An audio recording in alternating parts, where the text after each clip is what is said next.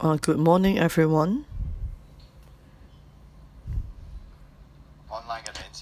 and good morning, brothers and sisters online. Today we'll read Luke chapter 23.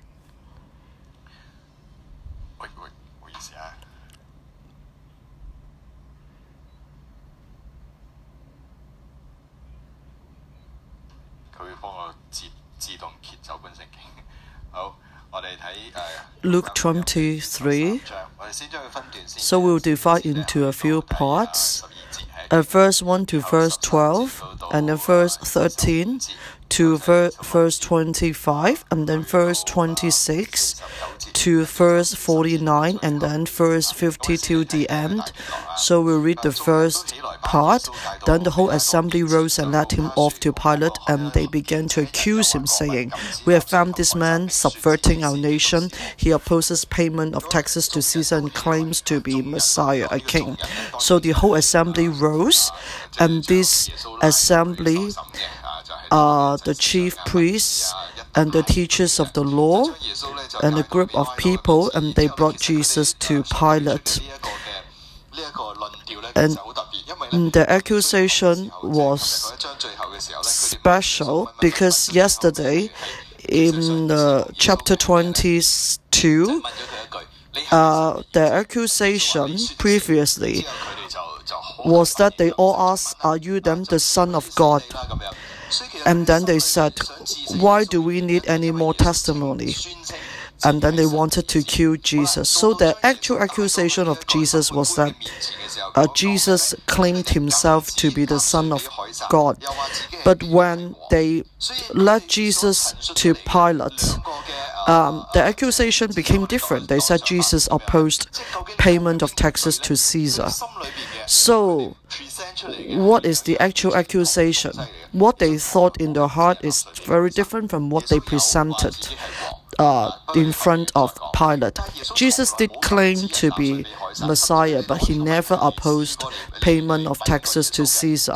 And they previously have the people have um, asked Jesus about this question, he uh, he brought a denarius coin to Jesus and asked him about paying the imperial taxes. And Jesus replied, "Give back to Caesar what is Caesar's, and to God what is God's."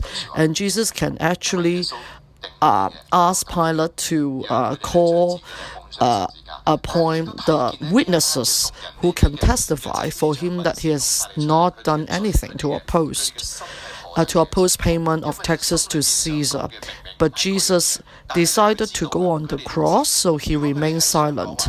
And we could see that these um, people accusing Jesus, they were very cunning, because the actual accusation was that Jesus claimed himself to be a Messiah. But this is not illegal according to the law of the Romans. Uh, um, this kind of accusation cannot uh, um, make Jesus sentenced to death. But they really wanted to kill Jesus, so they uh, made up an accusation against him and then and then they wanted to make sure that the uh, the, uh, wanted to make sure that Pilate would sentence him to death.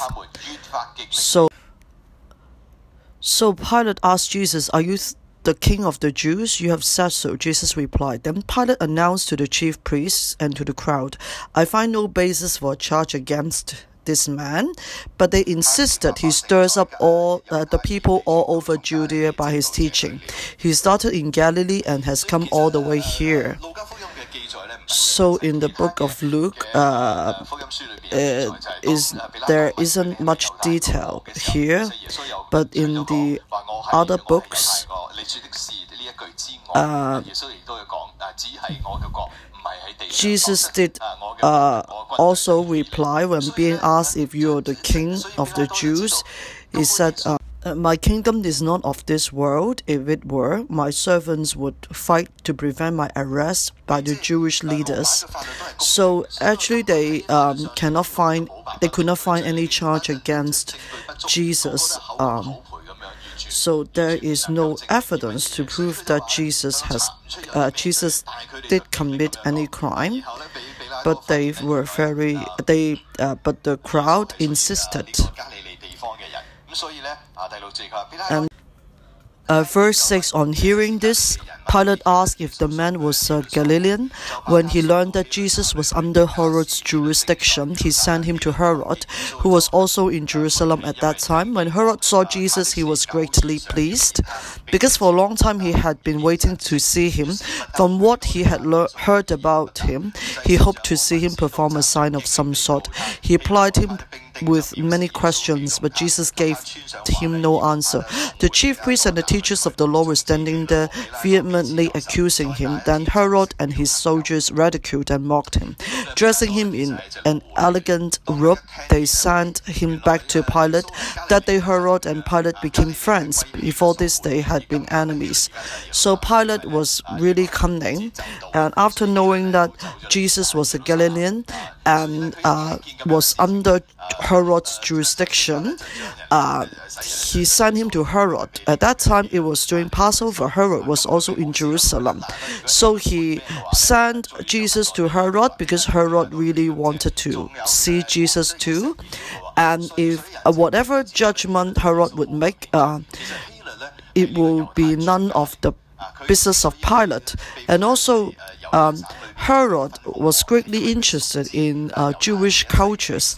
He became the king of the Jewish people because he was very familiar with Jewish cultures and customs. And there were some people saying that uh, the father of King Herod um, did make himself a Jewish citizen um, because he wanted to get into the Jewish circle.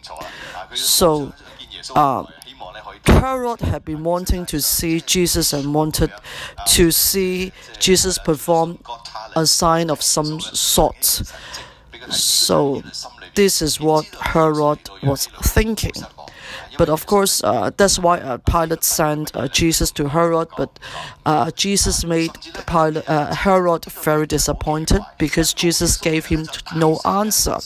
And this is a very weird picture because there were loud uh, shouts from those people who were trying to accuse Jesus, but Jesus was very silent and gave no answer. And in this particular chapter, there are many pictures like that. Um, there were loud shouts from those who, who were accusing Jesus, but Jesus was very silent. And this is to fulfill the prophecy of uh, the Old Testament. Uh, Jesus was like a lamb being led to the slaughter, and he was silent and did not open his mouth. And uh, there were very it was the loud shouts outside trying to attack him. But Jesus faced all these opponents with security, calmness, and, um, silence. And uh, he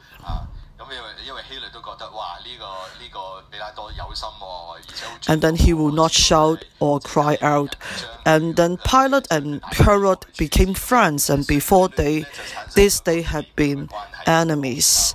Uh, pre- so in verse 13, Pilate called together the chief priests, the rulers, and the people, and said to them, You brought me this man as one who was inciting the people to rebellion. I have examined him in your presence and have found no basis for your charges against him.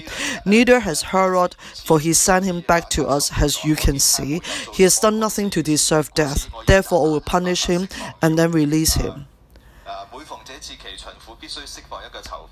But the whole crowd shouted, Away with this man, release Barabbas to us.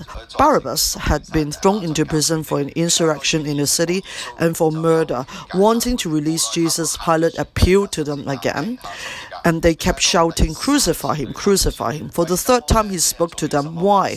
What crime has this man committed? I have found in him no grounds for the death penalty. Therefore, I will have him punished and then release him. But with loud shouts, they instantly demanded that, be, demanded that he be crucified, and their shouts prevailed.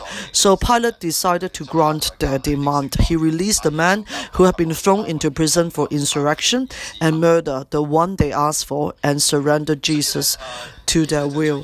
So Herod uh, returned Jesus to Pilate. So Pilate called together the chief priests and the rulers and the people, and then said to them, I have examined him in your presence and found no basis for your charges against him. Well, there's no um, proof and no evidence um, there is no basis for your charges against him. It's a bit of a bar, of a farce. So at most, I can only uh, Pilate could only punish him and by beating Jesus up and then release him.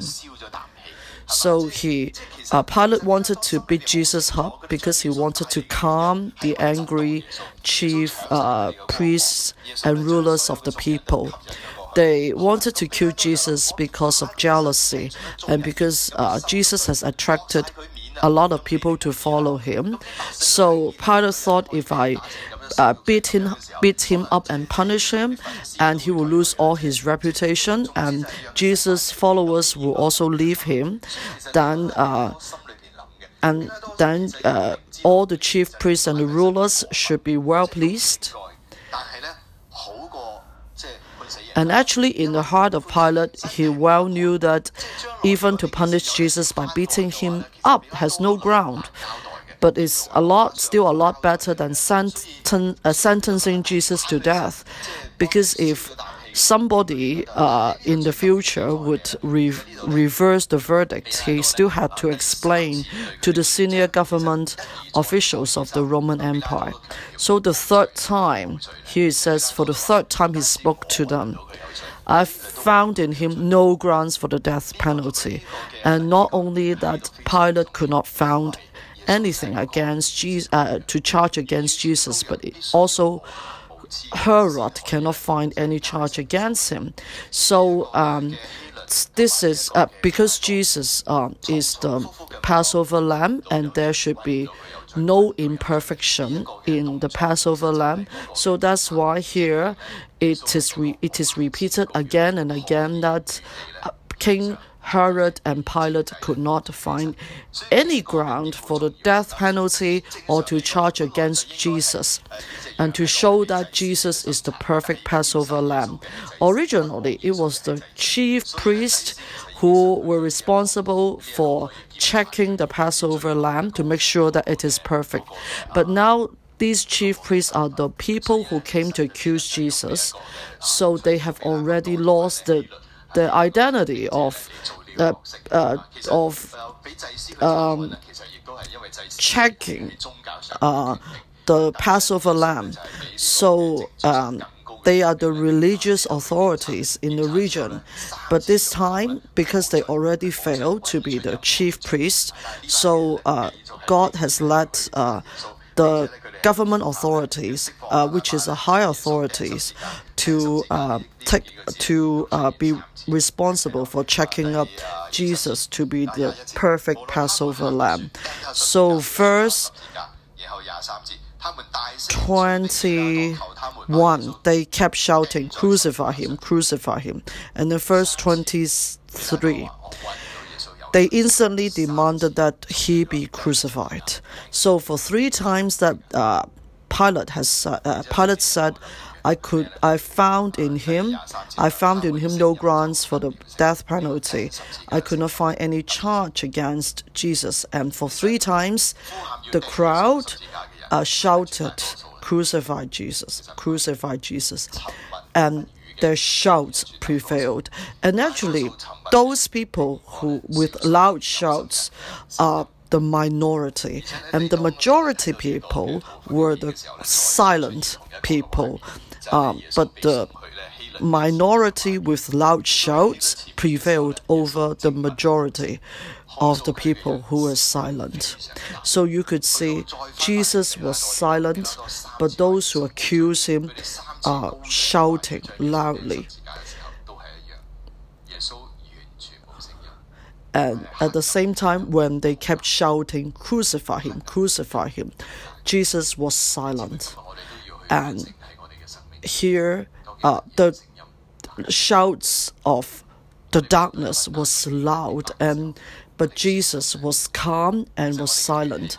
And today we need to reflect on ourselves what kind of shouts are the loudest in our lives. So, usually the shouts of the darkness are very loud, but Jesus was very silent.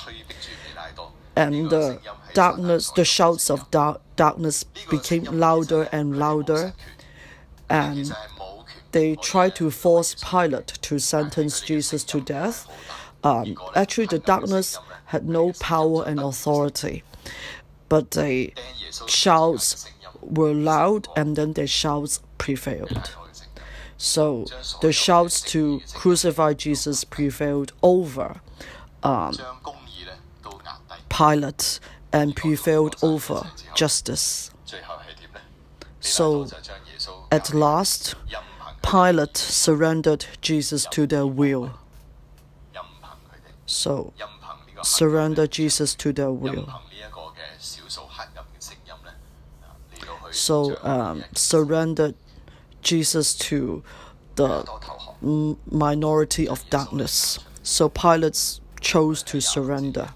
So uh, verse 26. Uh, so verse 26 as the soldiers led him away so this verse is very special because when we um, read about this verse, our hearts become more saddened, and I believe that the hands of Luke were shaking when he was writing about this because Jesus would soon, uh, he would need to soon write about the crucifixion of Jesus. So, as the soldiers led him away to where it was on his way to crucifixion.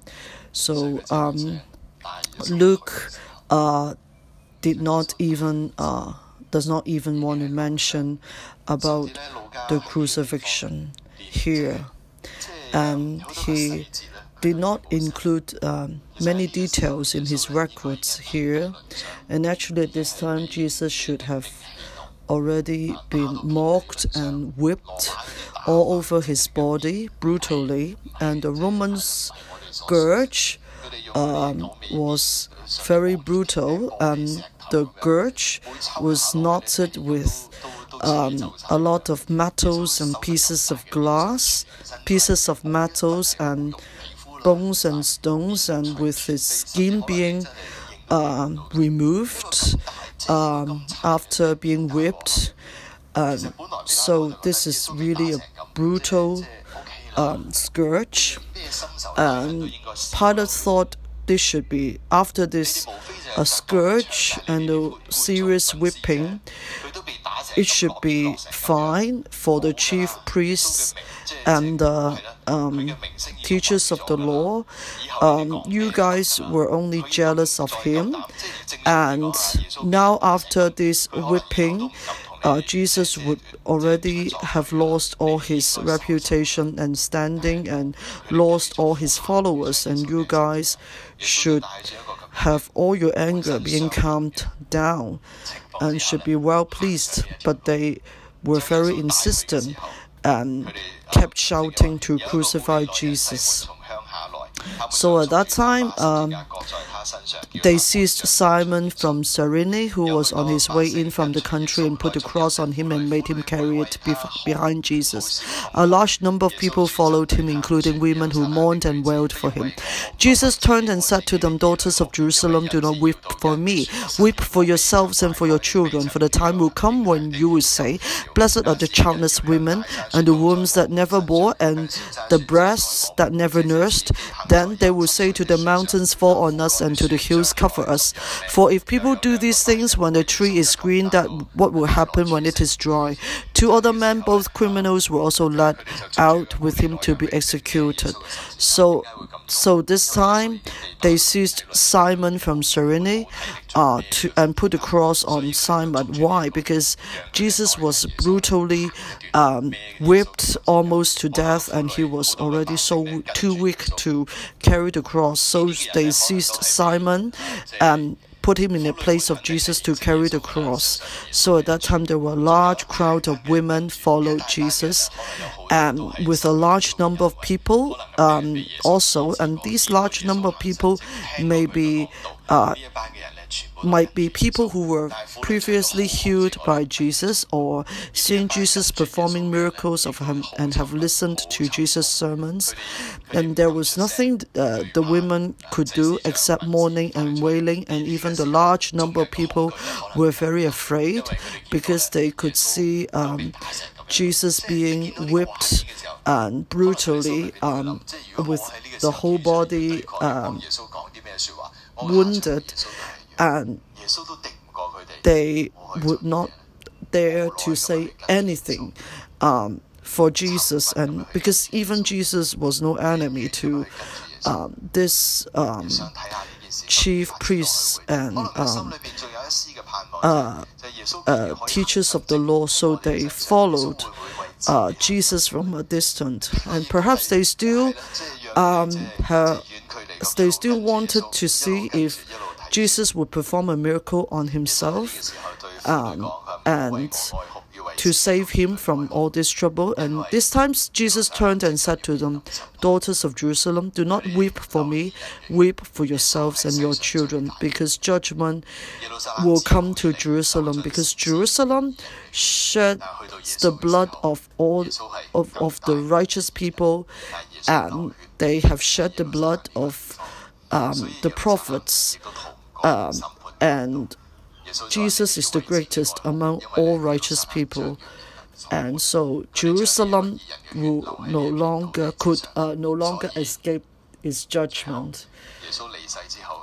So um, after Jesus was crucified, so uh, at 70 AD, um, uh, Jerusalem was under siege and Israel, uh, the nation of Israel was destroyed. And actually, the nation of Israel was destroyed once, but this time the temple uh, was ruined as well, and there was no uh, stone could be left on another.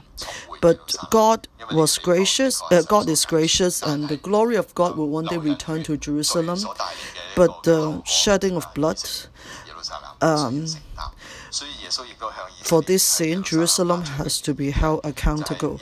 accountable. So Jesus prophesied over Jerusalem. He said, For the time will come when you say, Blessed are the childless women, the wombs that never bore, and the breast that never nursed, because the coming disaster and the coming judgment will be so great, and you could not escape from this judgment.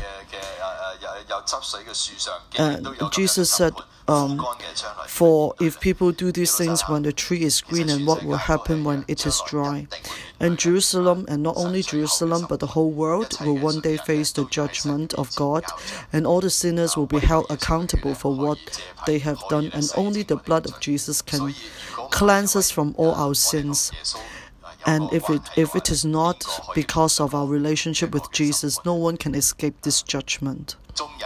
So, all the people can can the, all the people escape the judgment? Why? Because of their silence. Because of their silence. When uh, they are silent uh, in sin, uh, when we are silent in sin, uh, uh, is equivalent to like we agree to the sin uh, unless we face our sins and we get rid of the sins. But if we keep silent uh, to our sins, then the sins is upon us and we will be held accountable. So uh, we read verse 32. Two other men, both criminals, were also led out with him to be executed. When they came to the place called the skull, they crucified him there, along with the criminals, one on his right and the other on his left. Jesus said, Father, forgive them, for they do not know what they are doing. And they divided up his clothes by casting lots. Casting lots. The people stood watching, and the rulers even sneered at him. They said, He saved others, let him save himself if he is God's Messiah, the chosen one. The soldiers also came up and mocked him. They offered him wine vinegar and said, If you are the king of the Jews, save yourself. There was a written notice about him, which read, This is the king of the Jews. One of the criminals who hung there hurled insults at him. Aren't you the Messiah? Save yourself and us. But the other criminal rebuked him. Don't you fear God? He said, Since you're under the same sentence, we are punished justly. But we, for we are getting what our deeds deserve, but this man has done nothing wrong.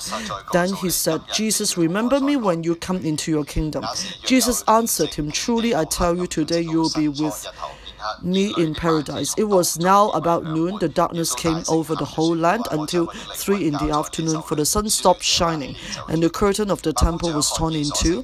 Jesus called out with a loud voice, Father, into your hands I commit my spirit. When he had said this, he breathed his last. The centurion, seeing what had happened, praised God and said, Surely there was a that this was a righteous man. When all the people who had gathered to witness this sight saw what took place, they beat their breasts and went away. But all those who knew him, including the women who had followed him from Galilee, stood at a distance watching these things. So at this time, there were two criminals with Jesus being crucified, one on the left and one on the right.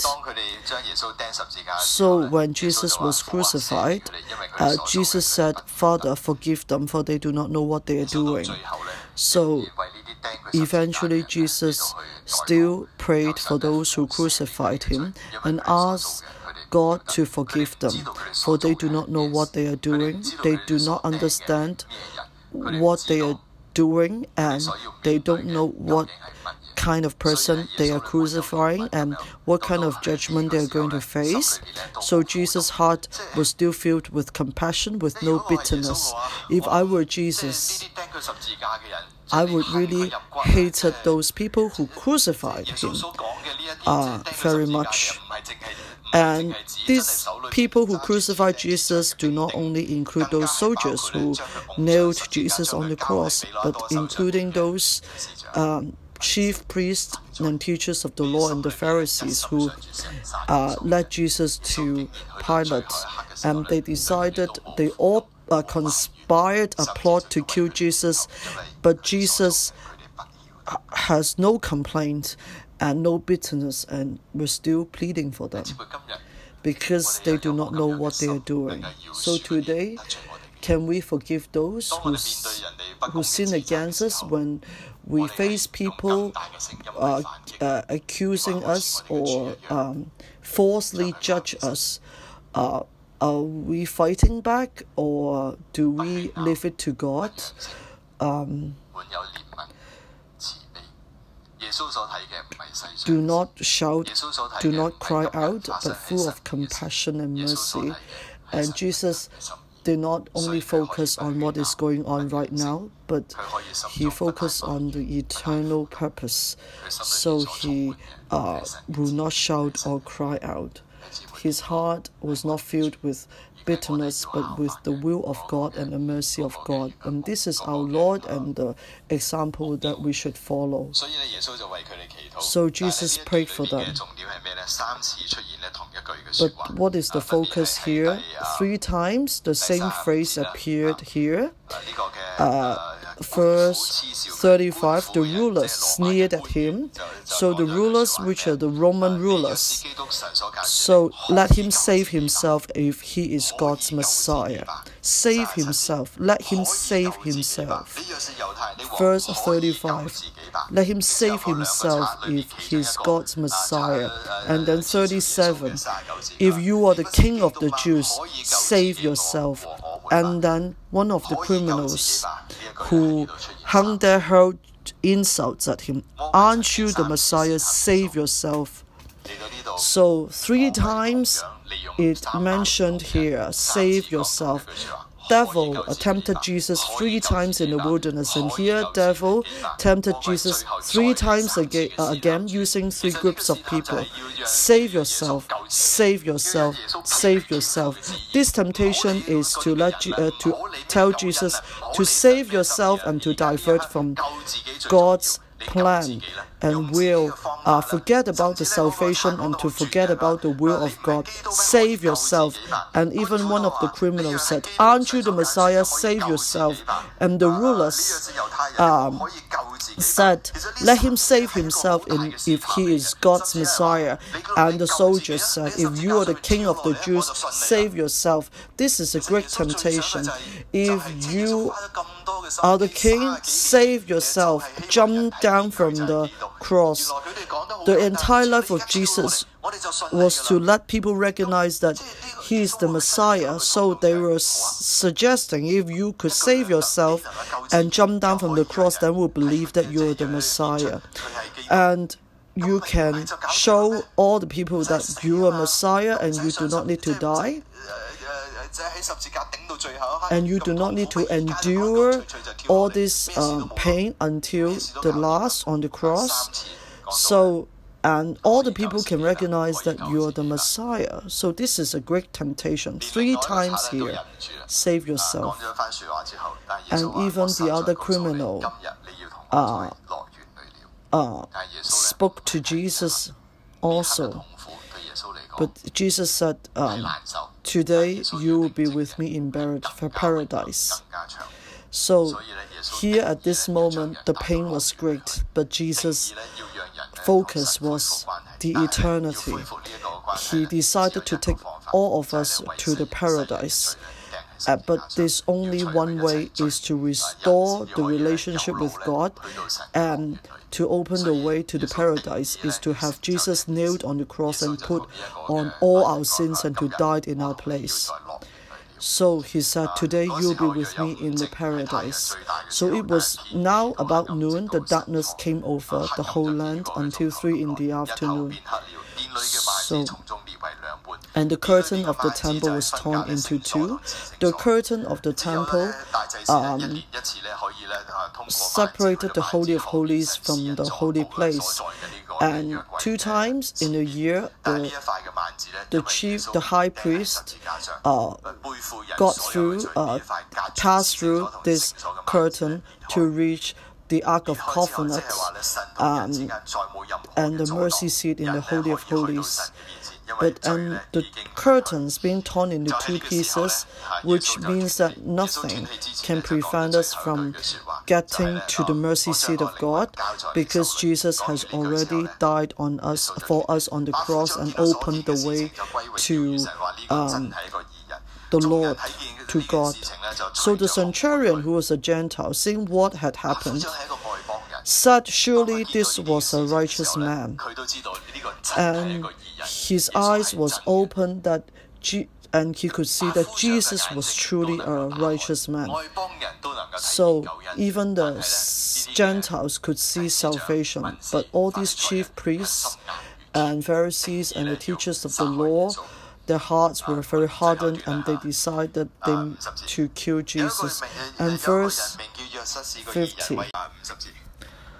Now there was a man named Joseph, a man of the council, a good and upright man, who had not consented to the decision and action. He came from the Judean town of Arimathea and he himself was waiting for the kingdom of God. Going to Pilate, he asked for Jesus' body.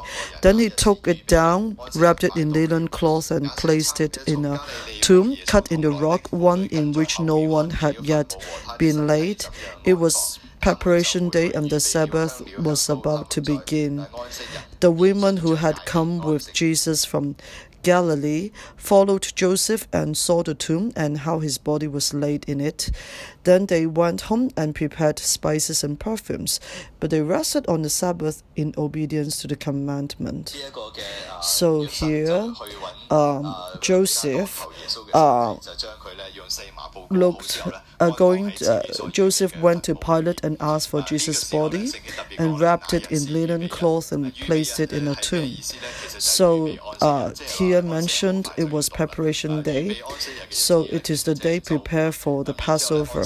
So the preparation day is on Friday, so um, Passover and Sabbath was on a Saturday. So why we now uh, remember Jesus' crucifixion on Good Friday? Because the preparation day was on Good Friday and uh, Sabbath was Saturday. So why do we specially uh, record? Why why Luke specially recorded the day here? Because Passover was about to finish, and the Passover um, takes a week, and there will be one Sabbath overlapping the Passover, and after that Sabbath, uh, it will be it will enter another feast, which is the feast of weeks, um, which celebrate uh, the first fruits of harvest. So so the day when Jesus breathed his last was the preparation day. So, and then the day that Jesus resurrected was actually during the Feast of Weeks. So, it was the day celebrating the first fruits. So, Jesus offered himself as the first fruits of salvation.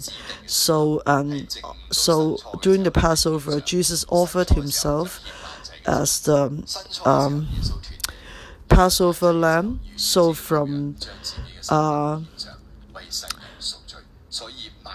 so it was from noon to three in the afternoon get that God that Jesus offered himself as the Passover lamb.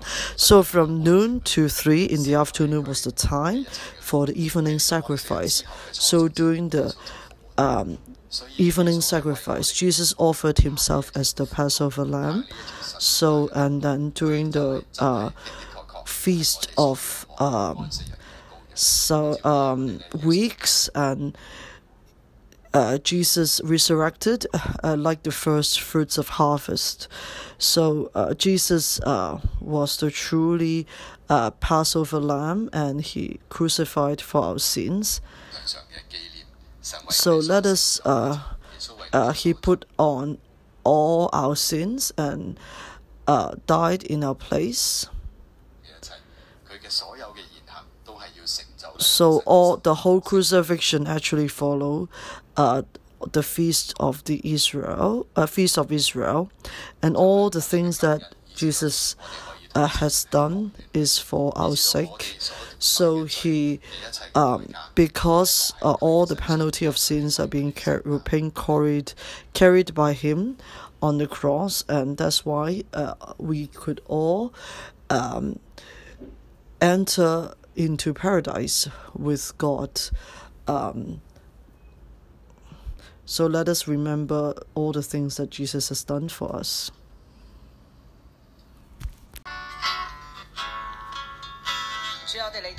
Lord, we come before you. Once again, we offer up ourselves to you and surrender all to you. Thank you, Lord. Thank you for uh, fulfilling the salvation on the cross when we were still sinners, when we were um, messing around, you are the God with no sin. All the people cannot find any charge against you. That you have no sin, and when you were have not when you have not committed any sins, you were crucified on the cross for us. We come before you and to think about once again your salvation and your grace and your unconditional sacrifice, not because we deserve, it's not because there's anything we can do, it's not because who we are, but only the only thing we can hold on to is to fact that we are is our identity of being your children. Let us enter this salvation once again so that we can experience in you and to think again about your salvation and you're the one who were crucified for us. Lord, please help us. Father, please help us to understand more. We come before you and to uh, search for you. Luke chapter 3, uh, chapter 23. There was a man named Joseph, a good and upright man, who had not consented to their decision and action. He came from the Judean town of Arimathea. He, and he himself was waiting for the kingdom of God. He came from the Judean town of Arimathea, and he himself was waiting for the kingdom of God.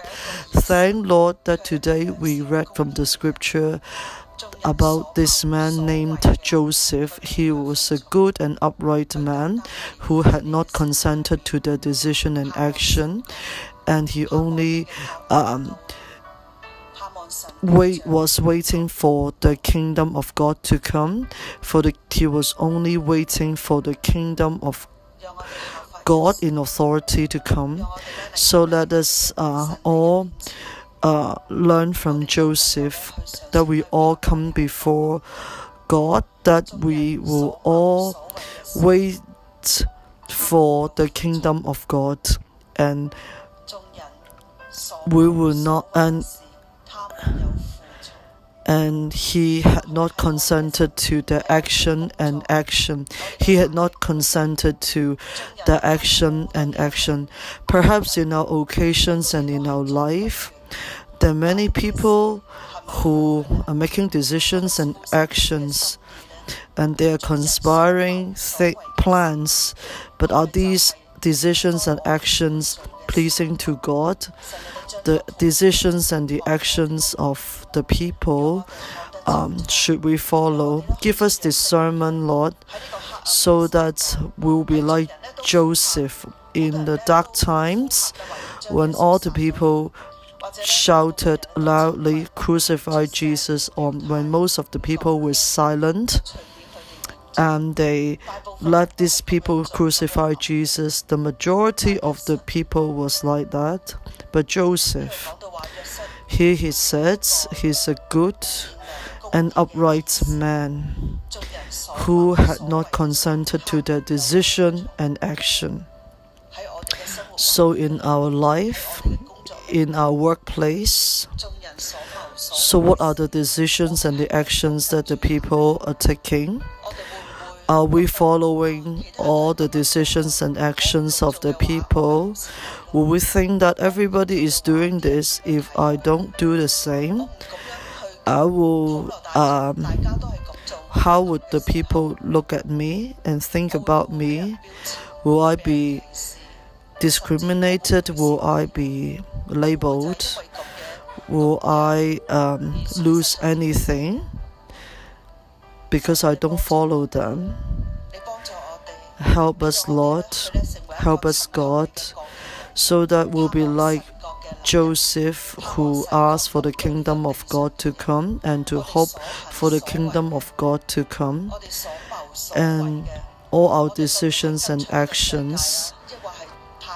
Are our actions and decisions follow this world, or do we long to see the kingdom of God come to this world? Please help us um, to discern so that we have the courage and um, give us this hope that we'll long for the kingdom of God and um, for the, your justice to come and not that we uh, decide and we act and we plan, but we long for your will to be done on earth as it is in heaven. So let's come before you and pray and give us, ask God for the wisdom and the power and the dis- discernment um, that we will know which whether we should choose the actions and the decisions of the people or we should choose the will of God. So when we make decisions, when we are facing the loud shouts of the people, and they are all saying that we should do this, uh, we should we can stop and and think about it before God and to ask whether it is the will of God. God, we long for the kingdom of God to come. Let us all pray together.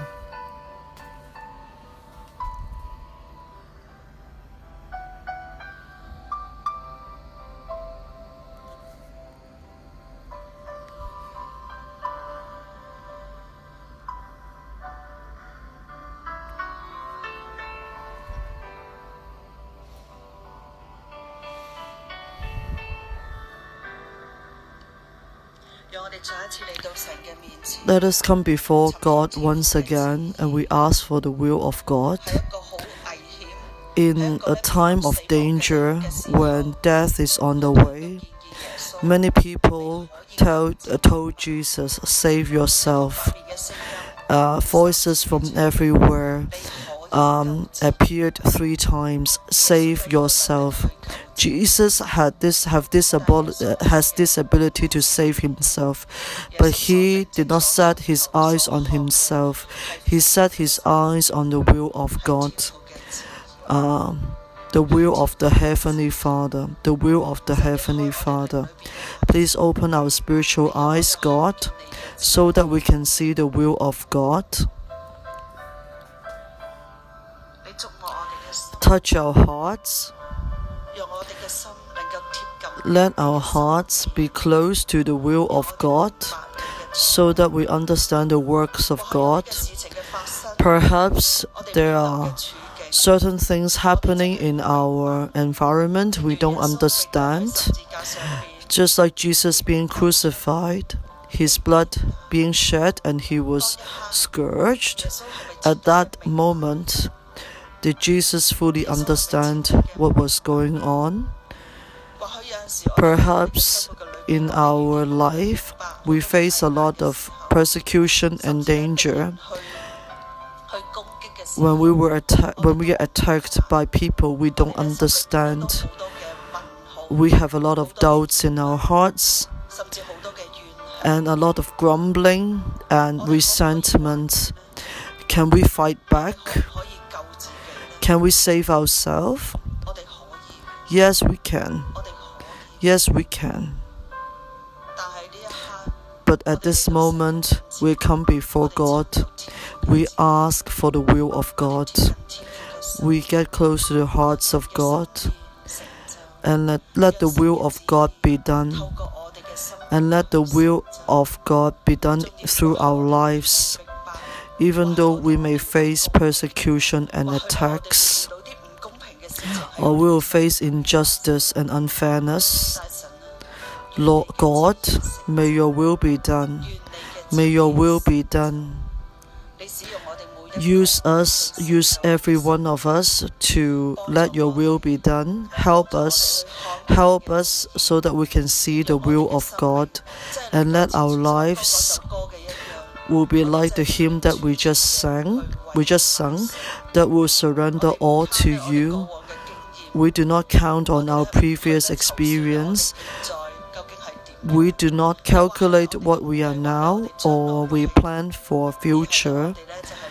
We just come before you and ask for your will and to long for your kingdom be done, be uh, your your kingdom come to this world and your will be done on this earth as it is in heaven, so that your kingdom will take authority on earth. We will all follow you in our life, in our circumstances.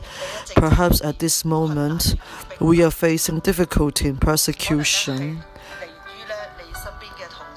Perhaps these uh, persecutions are coming from our coworkers or from our family members, what is our attitude facing them?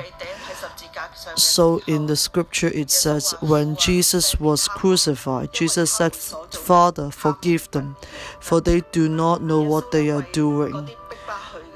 Jesus was praying for those who persecuted him and accused him, and he asked Father, the Father, to forgive them. He said, Father, forgive them because they do not know what they are doing. God, in the same way, we come before you today, we cry out to you, Father, forgive them because they do not know what they are doing. In our circumstances, Perhaps we face a lot of persecution and difficulties and a lot of pressure and stress from the people around us or from our loved ones. But we come before you again. We pray for them. Lord, uh, Father, forgive them because they do not understand. They don't do not know what they are doing.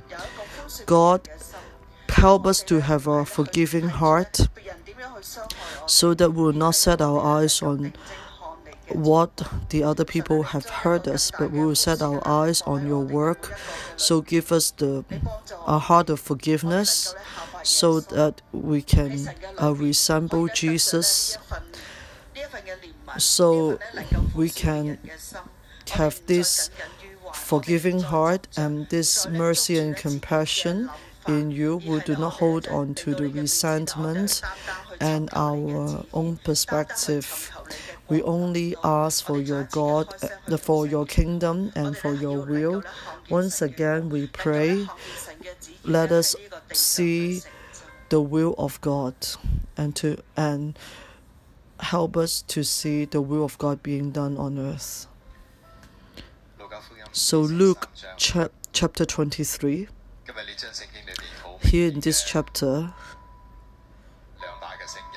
there are two voices one is a silent voice, one is the voice of the world. Verse 23 But with loud shouts they, in, they instantly demanded that he be crucified, and their shouts prevailed. And their shouts prevailed. Their shouts are the shouts of the world, and their shouts are the shouts of murder shouts of jealousy and shouts of pride and shouts of sin and resentment and bitterness and grumbling and comparison. The shouts are shouts of the enemy. Today in our hearts, uh, which kind of shouts and voice prevailed? Shouts of the world, bitterness, resentment, unforgiveness or the small whisper, silent whisper of Jesus. So, verse 34 Jesus said, Father, forgive them, for they do not know what they are doing.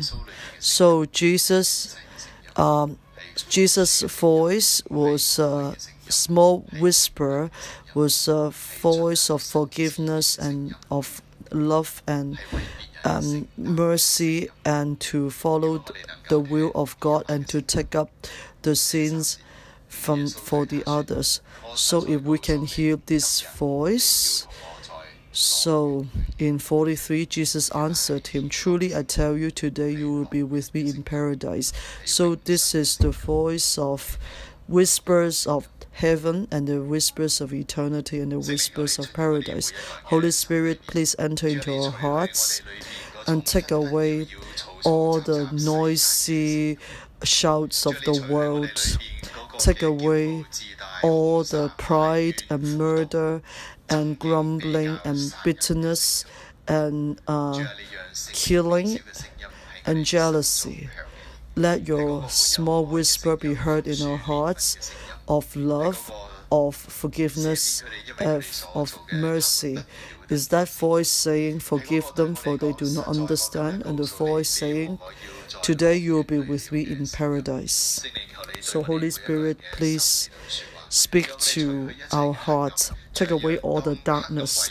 So when our hearts were surrounded by darkness and overwhelmed by darkness, and let your whisper shine in the darkness and to cast away all the darkness and to cast away all the chaos and the confusion so your true voice of love can shine in our spirit so that we'll be secure and will not be shaken. The world is chaotic and messy, but we will not we will be secured and will be calmed and will not be shaken and will be in truth and will not will not be shaken.